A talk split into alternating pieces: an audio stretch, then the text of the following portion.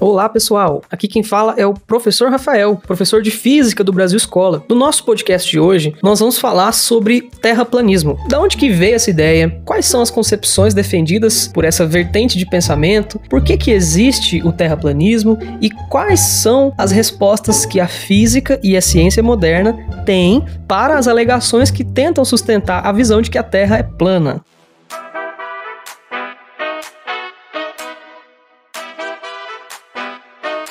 Então vamos lá. Algumas civilizações antigas tinham uma concepção de que a Terra era plana, e isso era relativamente comum e estava presente em várias delas. Essas sociedades pré-científicas acreditavam que a Terra tinha uma geometria plana e que o céu as envolvia como se fosse uma abóbada. A ideia de esfericidade da Terra, entretanto, é muito antiga. Ela surgiu com os primeiros filósofos gregos, cinco séculos antes de Cristo. O filósofo Aristóteles, por exemplo, acreditava na esfericidade da Terra e, para isso, ele usou do empirismo, que é a capacidade de observar aquilo que está ao seu redor usando seus sentidos, para tentar justificar o formato esférico da Terra. Alguns séculos depois, outro filósofo grego chamado Eratóstenes, ele ficou sabendo que na cidade de Siena, no Egito, aconteceria o solstício de verão e que nesse evento o Sol estaria perfeitamente alinhado na direção vertical, que a gente chama de zênite.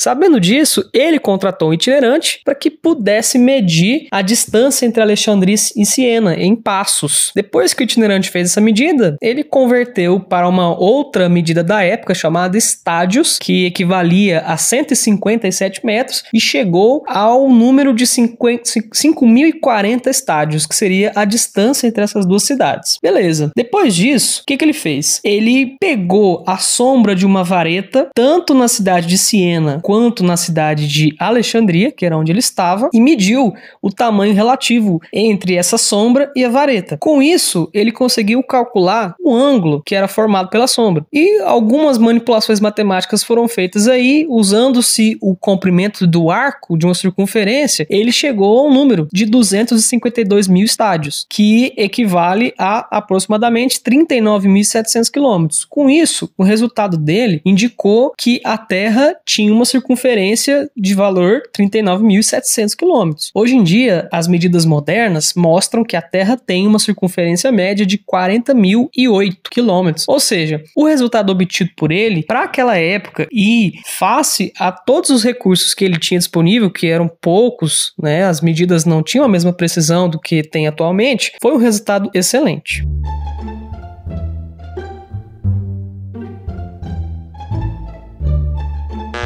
Mesmo depois de Eratóstenes ter mostrado que a Terra tinha formato esférico e ter conseguido calcular a circunferência da Terra com tamanha precisão, ainda existiam aquelas pessoas que não acreditavam que a Terra era esférica. Essas pessoas existiram ao longo de toda a Idade Antiga, de toda a Idade Média e inclusive depois do próprio Renascimento científico. No entanto, entre os estudiosos, isso era considerado algo tão absurdo que nem chegava a ser digno de discussão. Por isso, essa ideia continuou sendo permeada Atualmente, com o advento da internet, do YouTube e das redes sociais, é mais comum que as pessoas com pensamentos iguais se conectem e conversem sobre esses assuntos. Isso tem nos mostrado que muitas pessoas são influenciadas a ponto de acreditar que a Terra é plana, simplesmente porque não há provas científicas que sejam suficientemente críveis para elas e que possam sustentar a ideia de que a Terra é redonda. Pois bem, existe uma razão pela qual essas pessoas não acreditam nas evidências científicas. Não acreditam que o homem possa ter chegado à Lua, não acreditam nas fotografias que são tiradas de satélites ou de balões meteorológicos. Eles acreditam que essas imagens foram manipuladas digitalmente ou que são produtos de efeitos causados pelo, pelas lentes. E essa negação à ciência, ela tem um nome, e esse nome é bastante intuitivo. É o negacionismo. Negacionismo é um mecanismo em que se nega a realidade, porque ela não é confortável para você. Essa característica do negacionismo é a de rejeitar alguns conceitos básicos da ciência que já estão estabelecidos ao longo de muitos anos. Essa ideia de negacionismo se uniu com a ideia da Terra plana, justamente depois do positivismo científico de Auguste Comte. O que é esse positivismo científico? O positivismo científico ele deixava as pessoas entenderem que todo o progresso da humanidade dependia exclusivamente de avanços científicos. E essa visão parece ao meu ver, que ainda está impregnada em muitas pessoas.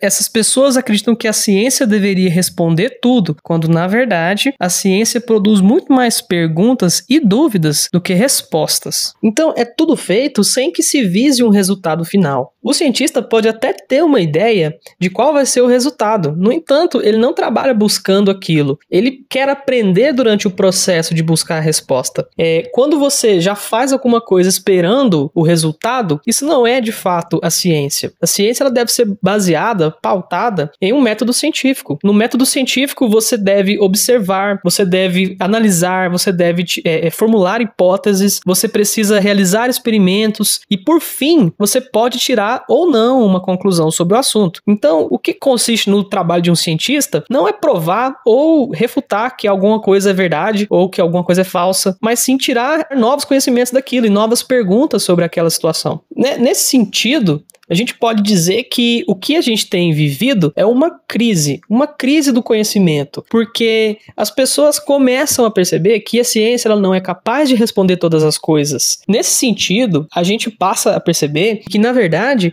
ela produz muito mais perguntas do que respostas. Dessa forma, a gente pode dizer que a ciência ela é limitada, assim como o ser humano é limitado. Nós criamos a ciência e a ciência tem limites, assim como nós temos. Ela não é capaz de responder qualquer coisa. Então, com base nessa descrença na ciência, os terraplanistas querem explicar que a Terra ela é de fato plana, baseados num negócio chamado empirismo ingênuo. Empirismo ingênuo consiste em tirar conclusões a partir do que eu sinto, dos meus sentimentos, daquilo que eu consigo observar, né, do, do tato, da audição, do olfato, da visão, e dizer que a Terra é plana, porque eu não consigo percebê-la de outra forma. Quando eu olho para o horizonte, a Terra me parece plana, por portanto, ela é plana. Só que se nós formos levar isso ao pé da letra e para outros campos, nós não conseguimos explicar, por exemplo, a existência das ondas de rádio. As ondas de rádio, elas fornecem o sinal de celular, fornecem a internet do seu celular, fornecem o sinal de televisão. Você não consegue enxergá-las e muito menos provar que elas existem ou deixam de existir. Nem por isso elas se tornam irreais. A existência dos vírus é a mesma coisa. A gente não consegue vê-los, muito menos provar aqui nesse momento que eles existem ou não existem. Então é com base nessa ideia de que se eu não consigo provar aqui e imediatamente que a Terra é redonda, automaticamente eu posso começar a assumir que ela é plana. É com base nessa ideia que os terraplanistas constroem os argumentos deles. Como imediatamente eu não consigo mostrar, não consigo perceber que a Terra é plana, como toda a minha base de conhecimento ela é construída a partir dos meus sentidos e da minha observação, eu não posso concluir que ela é redonda. Conseguem entender como é o raciocínio? Ok. Deixando de lado toda essa conversa de conhecimento científico, racionalismo, positivismo e blá blá blá, vamos falar um pouco sobre o que que os terraplanistas defendem, quais são as visões deles e o que eles pensam. Vamos falar primeiro do formato, obviamente, da Terra. Para os terraplanistas, a Terra não é redonda, ela é achatada, ela é um disco e esse disco ele tem no centro dele o Polo Norte e nas bordas fica o gelo que seria o continente da Antártida. Mas uma pergunta que vem logo à minha cabeça ao pensar nisso é: se ele é um disco, por que a gente não consegue enxergar a Antártida se eu subir, por exemplo, num prédio muito grande? Essa é a primeira, é o primeiro contra-argumento que eu deixo para vocês. Se a Terra fosse, de fato, nesse formato, plano, por que, que eu não consigo enxergar os limites dela? Outra ideia dos terraplanistas é a forma como o Sol e a Lua estão dispostos. Para esse modelo, esses dois astros eles não estão tão longe quanto de fato eles estão, de acordo com os conhecimentos da astronomia. E além disso, eles estão em órbita em torno do Ártico. Eles estão ali girando em torno do Ártico que seria o centro do nosso disco terrestre. É, acontece que, se for assim, não é possível que você explique, por exemplo, o pôr do sol. Como que você explica o fato do sol todo dia se pôr no horizonte e nascer novamente no outro, na outra direção? Se pôr no leste, nascer, é, se pôr no oeste e nascer no leste todos os dias. Não é possível explicar por esse ponto de vista. Além disso, outro problema mais grave ainda é aquele fenômeno chamado de sol da meia-noite. Nos polos, existem épocas do ano em que o Sol dura 24 horas, justamente por causa da alta latitude ou baixa latitude. A luminosidade nunca acaba durante períodos do ano lá. E isso não pode ser explicado do ponto de vista terraplanista. É algo que não não consegue, eles não conseguem explicar. E as fases da Lua? Como é que a gente explica as fases da Lua se a Terra não é redonda? Se a Terra ela é na verdade um disco achatado. Quando o Sol se posiciona atrás da Terra e projeta a sombra da Terra na Lua Lua, nós temos as fases da Lua. É a sombra da Terra que está sendo projetada lá que produz as fases crescente, lua nova, lua minguante. Aquele formato circular que a gente vê é a sombra da Terra que está sendo colocada ali. Isso também não poderia ser explicado. Como que seria o formato da sombra projetada na Lua se a Terra não fosse de fato circular? Essa é outra falha do modelo que defende os terraplanistas. Não é algo que possa ser explicado. Outra coisa que não dá para explicar do ponto de vista plano da Terra, do ponto de vista chato da Terra, é o fato de que se você passar um grande tempo na praia olhando os barcos lá, os navios, em algum momento eles vão desaparecer do seu campo de visão. Eles simplesmente vão sumir. Alguns terraplanistas defendem que a distância faz com que não seja mais possível visualizar esses objetos. É, de acordo com eles, essa luz que emanaria desses objetos em direção aos nossos olhos seria absorvida pela atmosfera e a gente não ia mais conseguir é, vê-los de fato. Mas aí eu pergunto: como é possível deixar de enxergar um barco que está se afastando de nós ali no, no mar, mas ainda assim a gente conseguir enxergar, por exemplo, a galáxia de Andrômeda nas condições boas de observação? Ela é possível de ser vista aqui da Terra. É, e ela está numa distância de 2 milhões e meio de anos-luz. Ou seja, como que a gente consegue ver a galáxia de Andrômeda? Como é que a gente consegue ver as estrelas que a mais próxima de nós está a mais de 4 anos-luz de distância e nós deixamos de ver um barco que está aqui dentro da Terra? É, aí a pessoa pode alegar que tem a presença da atmosfera, mas comprovadamente a gente sabe que a atmosfera ela tem mais de 40 quilômetros de extensão e que a luz desses astros passa por esses 40 quilômetros, que são muito mais do que os quilômetros propriamente percorridos pelo barco quando eles estão se afastando pelo horizonte.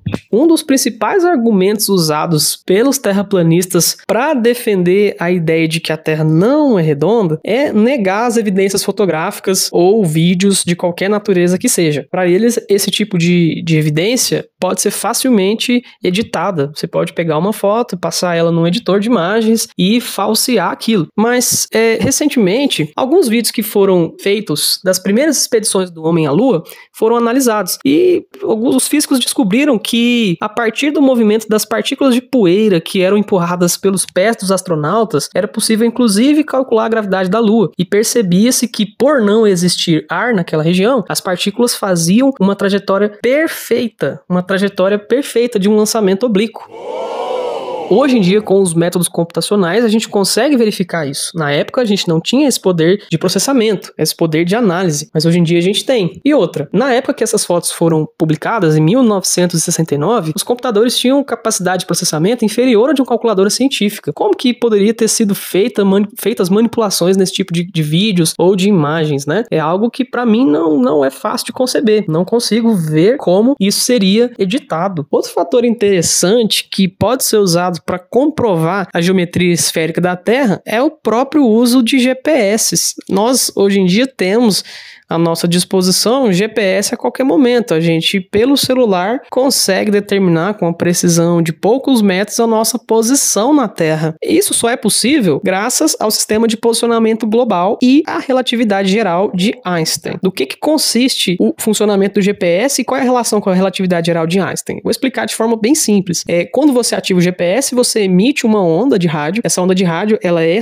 enviada até o satélite. É, essa, esse satélite reemite essa onda para o seu celular e o intervalo de tempo entre essas duas ondas é usado para determinar a sua distância, considerando a velocidade da luz. Aí tem um problema. Acontece que A gravidade, ela afeta o tempo que a onda eletromagnética leva para percorrer o espaço. Quando você tem um, algo de massa muito grande, por exemplo, o planeta Terra, o espaço ele é deformado. Isso faz com que as ondas que você emitiu e as que voltam para você demoram um tempo diferente para chegar, para ir, para voltar. Se não houvesse essa correção relativística, nossa posição não ia, não conseguiria ser medida com precisão. É, essa correção relativística leva em conta que a Terra tem que ter um formato geométrico circular. Se não fosse isso, a gente não conseguiria usar o serviço de localização. Você não conseguiria, por exemplo, pedir o seu sua comida pelo aplicativo ou ainda pedir um táxi usando o GPS do seu celular. Outro fato bastante legal é que as constelações elas não podem ser vistas a partir de qualquer posição da Terra. Se nós estivéssemos vivendo em um plano, essas constelações deveriam ser é, observadas de qualquer lugar da Terra. No entanto, o Cruzeiro do Sul, por exemplo, ele só pode ser observado até certas latitudes. A gente não consegue enxergar ele lá no hemisfério norte, nos extremos do hemisfério norte. Isso porque nós temos que levar em conta que há uma curvatura. Se a Terra fosse plana, a gente conseguiria enxergar absolutamente todas elas, e isso não acontece. Mais uma evidência de que a posição em que você está na Terra afeta aquilo, aquilo que você pode enxergar do espaço. Isso mostra pra gente que é impossível que a Terra seja simplesmente plana. Se a gente for entrar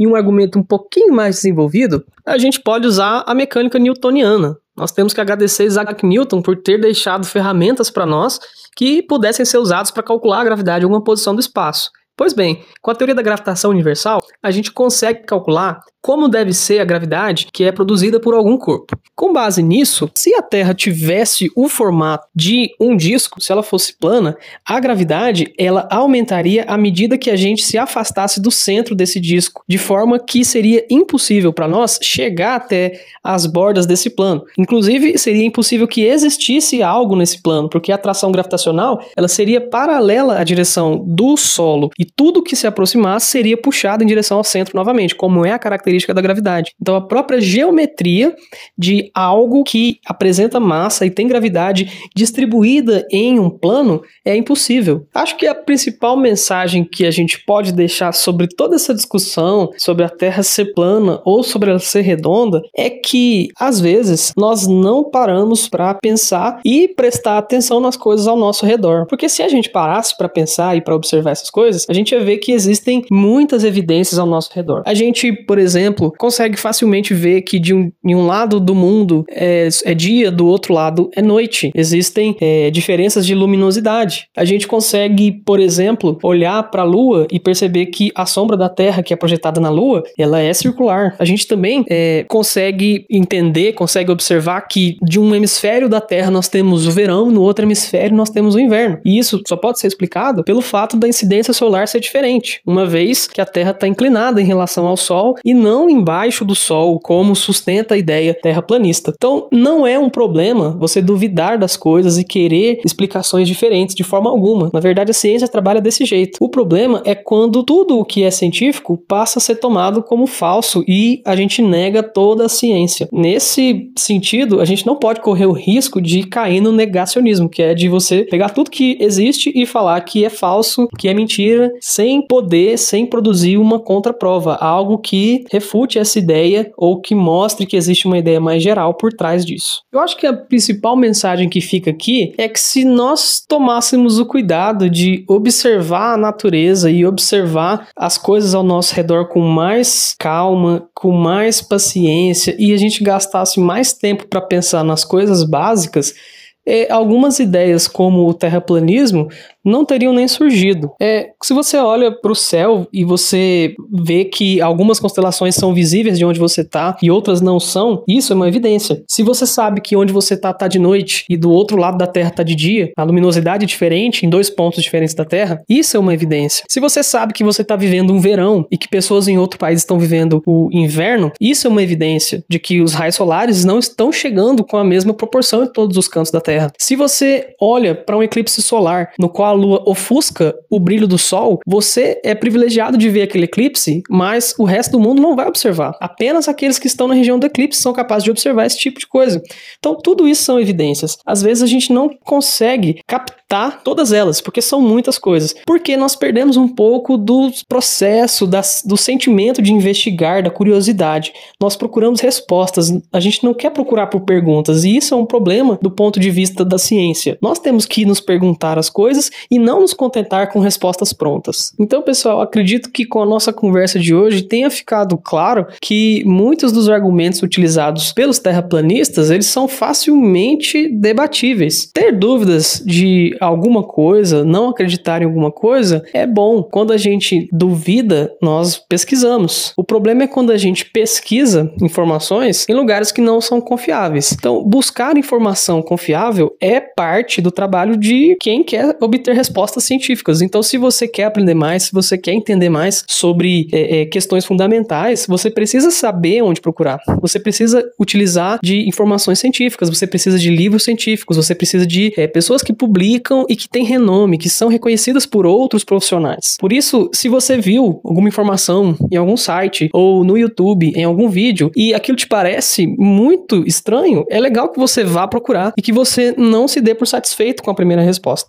Então é isso, pessoal. Eu espero que eu possa ter elucidado algumas dúvidas de vocês em relação a esse assunto que é tão polêmico e espero que vocês possam se sentir despertados a pesquisar mais sobre o assunto e sobre outras questões. Se você tivesse interessado sobre isso, vai lá no nosso site que nós temos vários textos sobre astronomia, sobre a formação do universo, sobre outros assuntos que também são polêmicos. Vocês vão provavelmente se interessar e querer aprender mais sobre a física, tá ok? Muito obrigado e até a próxima, gente. Tchau, tchau.